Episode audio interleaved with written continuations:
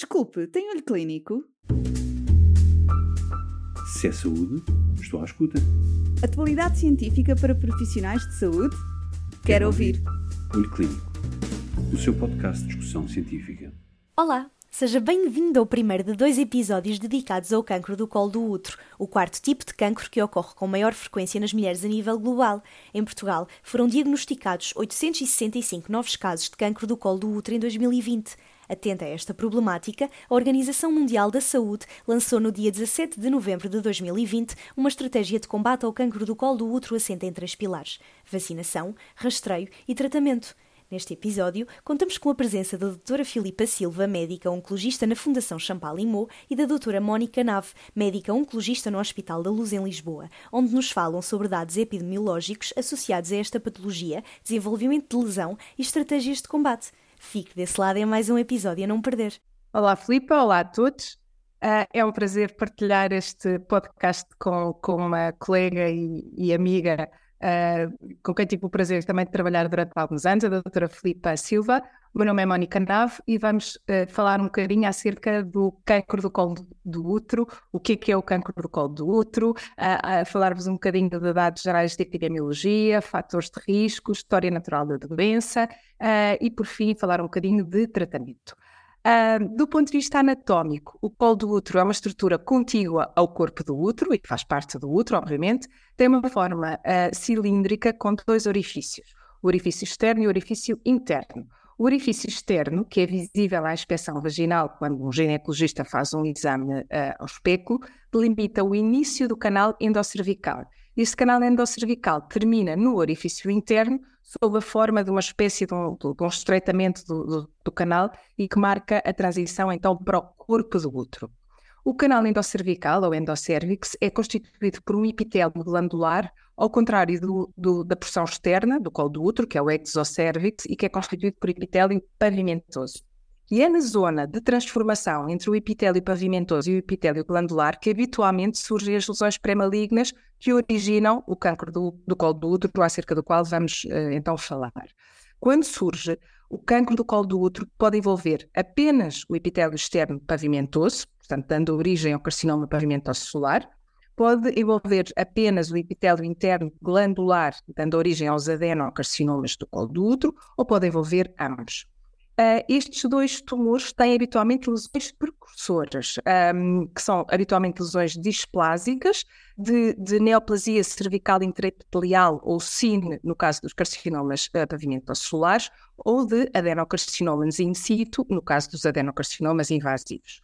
Um, cerca de 30 a 70% destas lesões in situ podem muitas vezes de forma lenta, frequentemente de forma lenta e subsequentemente evoluir para carcinoma ou adenocarcinoma invasivo. Uh, em 10% dos casos, contudo, esta transformação pode acontecer rapidamente, muitas vezes em menos de um ano. Um, tal como se passa com qualquer eh, carcinoma in situ à medida que se torna invasivo, o que acontece é que as células rompem a membrana basal, invadem o estroma, neste caso do cérvix, portanto, o estroma cervical, podendo, à medida que o tumor, portanto, à medida que se vai formando, transformar-se num tumor ulcerado, exofítico, ou mesmo com extensão aos órgãos adjacentes, que neste caso são a bexiga e, e posteriormente o reto. Um, pelo mundo fora, aqui um bocadinho dados epidemiológicos, o, o cancro do colo do útero é o quarto cancro mais frequente nas mulheres uh, e é também a quarta causa de morte por cancro nas mulheres. Um, no entanto, e isto são as boas notícias, a grande maioria dos casos de colo do útero podem ser, hoje em dia, prevenidos, quer com vacinação adequada, isto chamamos de prevenção primária, um, quer com estratégias de rastreio implementadas na maior parte dos países desenvolvidos, que permitem diagnosticar e tratar as lesões pré-malignas e isto chamamos prevenção secundária. Estas estratégias permitiram, de facto, diminuir quer a incidência, quer a mortalidade por este tumor em países desenvolvidos. Infelizmente, eh, eh, este, este cancro do colo do útero constitui ainda um flagelo muito importante em países subdesenvolvidos ou mesmo em vias de desenvolvimento. Uh, dados do Globocai os mais uh, recentes que eu encontrei referem-se ao ano 2020 em Portugal, um, revelaram o diagnóstico de 865 novos casos, portanto, apesar de tudo, ainda um problema premente em Portugal, e no ano 2020, 379 mortes uh, causadas por este, por este tipo de, de tumor. Um, e agora passo a bola à Filipa, que nos vai falar um bocadinho acerca dos fatores de risco para esta doença. Antes de mais, cumprimentar a doutora Mónica Nav, agradecer a partilha deste espaço, uh, em que, obviamente, estamos a falar de câncer do colo útero, um, e depois desta contextualização, penso que é importante falarmos um bocadinho dos principais fatores de risco. De facto, a infecção por HPV é uma das principais causas do desenvolvimento de câncer do colo útero, sendo detectado na maioria dos casos, estamos a falar de mais de 90% dos casos, uh, temos presente a infecção por HPV tanto as lesões precursoras que a doutora Mónica referiu, como o próprio câncer do colo do útero, partilham muitos dos mesmos fatores de risco, aqui nomeadamente o HPV.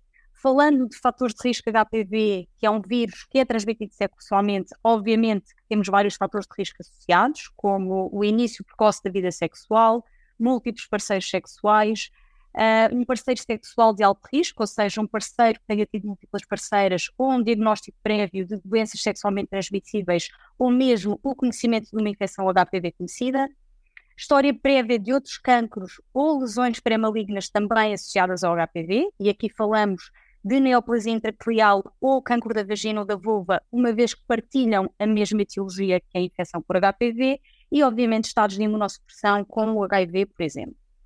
Temos outros fatores de risco que não estão relacionados com o HPV, que apesar de tudo não têm uh, uma importância tão grande, como por exemplo a utilização de contraceptivos orais, o tabaco e aqui o risco particularmente para os carcinomas pavimentocelares e um, o estado socioeconómico baixo, obviamente isto associado ao menor acesso aos cuidados de saúde e também ao menor acesso a programas de rastreio. É importante também fazer aqui um bocadinho a ponte entre a relação infecção HPV e o desenvolvimento de câncer do colo do útero. Existem vários tipos de HPV, obviamente que aqui nós estamos a falar dos subtipos que são transmitidos sexualmente, aqui falamos de vulva, vagina, colo do útero, pênis e ânus. De entre os 40 subtipos que já foram identificados na mucosa genital, aproximadamente 15 subtipos podem ser oncogénicos, e dentro destes, os subtipos 16 e 18 são de longe os mais frequentemente presentes e estão presentes em cerca de 70% dos casos. Um, existem aqui uns passos fundamentais para o desenvolvimento de câncer do colo do útero. Primeiro, como eu já referi, é necessário uma infecção pelo HPV. Segundo, é necessário que esta infecção persista, ou seja, que o nosso sistema imunitário não seja capaz de resolver esta infecção. Em terceiro, tem de haver uma progressão de um clone de células epiteliais infectadas para uma lesão pré-maligna, e isto ocorre também, como já foi referido pela doutora Mónica, essencialmente na zona de transformação, e finalmente, desenvolvimento de carcinoma e invasão através da membrana basal.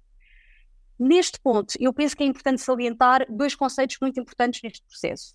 Primeiro, a infecção por HPV é extremamente comum. É estimado que cerca de 70 a 80% dos adultos sexualmente ativos tenham uma infecção por HPV antes dos 50 anos, Felizmente, a maioria consegue resolver esta infecção através dos mecanismos normais funcionantes do próprio sistema imunitário e apenas uma pequena porção uh, destes adultos irá desenvolver uma lesão pré-maligna que eventualmente irá evoluir para cancro. O segundo ponto que eu acho que é importante salientar é que desde a infecção inicial até ao desenvolvimento de cancro passam em média cerca de 15 anos e obviamente isto dá-nos aqui uma ótima janela de oportunidade através do rastreio para nós conseguirmos identificar quer indivíduos em risco, quer uh, indivíduos que já tenham uma lesão pré-maligna ou mesmo uma, um cancro precoce que pode ser, possa ser efetivamente tratado numa fase precoce. Uma vez que nós temos conhecimento do principal agente etiológico e que temos esta janela de oportunidade para fazer o rastreio, eu passo agora então a, a palavra novamente à doutora Mónica Nave para nos falar um bocadinho uh, quer desta prevenção primária, quer do rastreio do cancro do colo do útero. Exatamente. E eu, se calhar, volto um bocadinho atrás, porque acho que, que até para justificar porque é que estamos a, a falar deste, desta doença hoje aqui, uh, há cerca de três anos atrás, a 17 de novembro de 2020, a OMS lançou uma estratégia global, a nível mundial, um, com o propósito de eliminar o carcinoma do colo do útero. Uh, e esta estratégia assenta uh, essencialmente em três pilares: a vacinação, o rastreio e, obviamente, depois o tratamento. Um, o objetivo é a vacinação completa, o objetivo será a vacinação completa de cerca de 90% de todas as jovens até aos 15 anos, pelo mundo fora, o rastreio de 70% das mulheres entre os 30 e os 45 anos, volto-vos a dizer, estamos a falar de, a nível uh, global, uh, e o tratamento de 90% de mulheres com um diagnóstico de lesões pré-invasivas ou cancro já invasivo. O alcance destas metas resultaria, e esperemos que resulte, numa redução da incidência do carcinoma do colo do útero de 2% em 2030, 42% em 2045 e, no mundo ideal, 97% em 2120. Isto é, de facto, a expectativa da OMS com o lançamento desta estratégia global. Uh, como a Filipa já também uh, mencionou, explicou, na gênese do colo do útero está realmente o HPV. Uh, pelo que a vacinação precoce, idealmente antes do indivíduo ter tido contacto com este vírus, constitui a forma mais eficaz de, de prevenir esta doença. Uh, como a Filipa também já referiu, existem mais de 120, 120 serotipos diferentes da HPV. Destes, cerca de 40 uh, afetam preferencialmente os órgãos genitais e, uh, como a Filipa também já explicou, dividem-se em serotipos de baixo e de alto risco em função das doenças que causam. O cancro, causado pelos serotipos de alto risco, doenças benignas, como rugas e condilomas, provocadas por serotipos de baixo risco. Um, como a Filipa também já, já referiu, mas eu penso que não é demais sublinhar, cerca de 75 a 80% das pessoas sexualmente ativas já tiveram contacto com o vírus em alguma altura das suas vidas uh, e por isso mesmo a vacinação deve, idealmente, ocorrer o mais precocemente possível antes deste contacto. Esta vacina, como julgo que é do conhecimento geral, já está contemplada no Plano Nacional de Vacinação é, é administrada, por isso, de forma gratuita a todas as raparigas com mais de 10 anos, desde há vários anos, e desde 2020.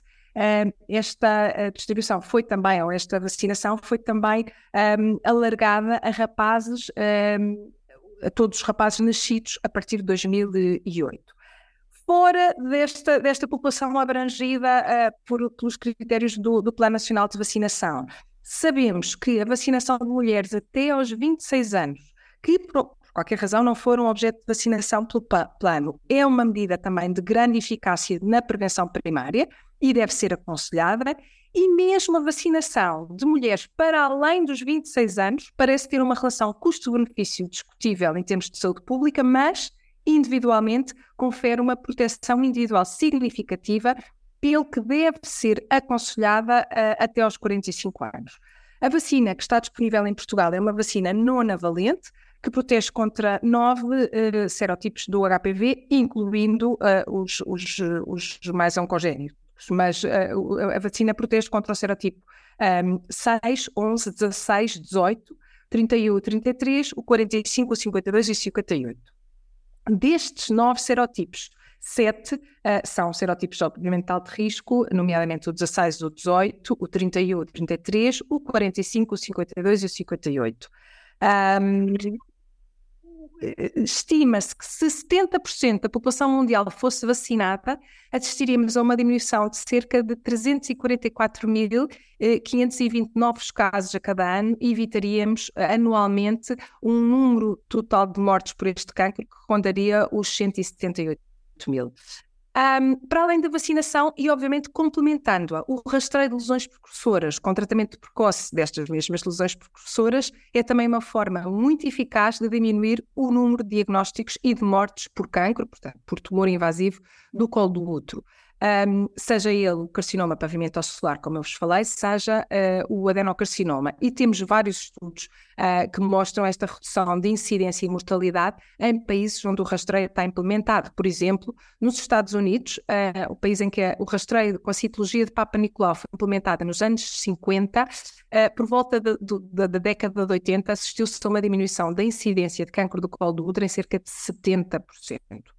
Basicamente, o rastreio, como qualquer rastreio, consiste em testar mulheres assintomáticas com exames anteriores normais, isto por oposição a exames de vigilância que são realizados em mulheres que têm uh, exames prévios de rastreio com uh, alterações. Um, basicamente, como métodos de rastreio, nós podemos usar a citologia convencional, a citologia em meio líquido e o teste do HPV, ou, uh, como mais recentemente é preconizado, a associação dos dois últimos, da citologia e do teste do HPV. Uh, tradicionalmente, o teste de rastreio do colo do útero, de facto, tem sido a citologia convencional com o esfregaço de Papa Nicolau. Neste teste, basicamente, é realizada a colheita e avaliação de células do colo do útero, idealmente da tal zona de transformação que eu vos falei há bocado, de forma a detectar células anómalas. Um, atenção, que a cuidado desta citologia é menor quando nós estamos perante lesões uh, glandulares, portanto, do epitélio endocervical. Mais recentemente, a citologia em meio líquido tem tido, de facto, uma utilização é de leitura mais fácil e permite a realização na mesma amostra de testes complementares, nomeadamente a pesquisa da HPV. Outro meio de rastreio do qual dispomos hoje em dia é o teste ao próprio HPV. Um, a prevalência da HPV, apesar de ser significativamente mais elevada nas mulheres abaixo dos 30 anos, uh, tem neste, nesta faixa etária, portanto, mulheres mais jovens, uma uh, maior taxa de resolução espontânea, o que faz com que este teste não seja recomendado como método de rastreio primário abaixo dos 30 anos. Pelo contrário, em mulheres uh, mais velhas, apesar da prevalência da infecção HIV diminuir com a idade, mas nestas mulheres mais velhas aumenta o risco de cancro associado à persistência da infecção. E, portanto, uh, o teste de HPV deve ser uh, recomendado a mulheres com mais de 30 anos e não com menos de 30 anos, porque de facto é nestas que se que pode identificar infecções persistentes e clinicamente mais significativas. Um, este teste, como método primário de rastreio, permite uma proteção para carcinoma invasivo de cerca de 60% a 70%, francamente superior à citologia, um, além de que é altamente reprodutível, não, não, não, não, não varia de observador para observador e permite a autocolheita, uh, aumentando por isso a taxa de cobertura, o que em algumas populações específicas pode ser uh, importante como medida de aumentar a adesão ao rastreio. A combinação do, do teste HPV com a citologia tem uma sensibilidade ligeiramente acrescida uh, em relação ao uso isolado de cada um destes dois exames, de modo que de forma organizada, portanto, de forma de rastreio organizado em Portugal, o que está recomendado é o rastreio com citologia de 3 em 3 anos entre os 25 e os 30 anos, seguida de teste de HPV de alto risco, com uma citologia reflexa, ou seja, quando nós temos um, um teste de HPV que nos mostra a existência de um HPV de alto risco, estas mulheres têm indicação então para fazer uh, citologia, por isso uma citologia reflexa, de 5 em 5 anos, dos 30 aos 65 anos fora do rastreio organizado, portanto, dentro do rastreio oportunista. Uh, individualmente, pode ser considerado o rastreio com citologia 3 em 3 anos a partir dos 21 anos, um bocadinho mais cedo do que aquilo que é preconizado no rastreio organizado, ou pelo menos 3 anos após o início da vida sexual, e a partir dos 30 anos, o teste do HPV de alto risco com a tal citologia reflexa 5 em 5 anos. Um, nas mulheres com alterações citológicas ou do HP, no teste HPV, a colposcopia é o, é o exame a seguir e é fundamental para avaliar mulheres com teste de rastreio anormal um, ou, ou, para avaliar mulheres uh, com, com, colo do, com, com colo do útero clinicamente suspeita à observação ginecológica. Desculpe, tem olho clínico? Se é saúde, estou à escuta. Atualidade científica para profissionais de saúde? Quero, Quero ouvir. ouvir. Olho Clínico, o seu podcast de discussão científica.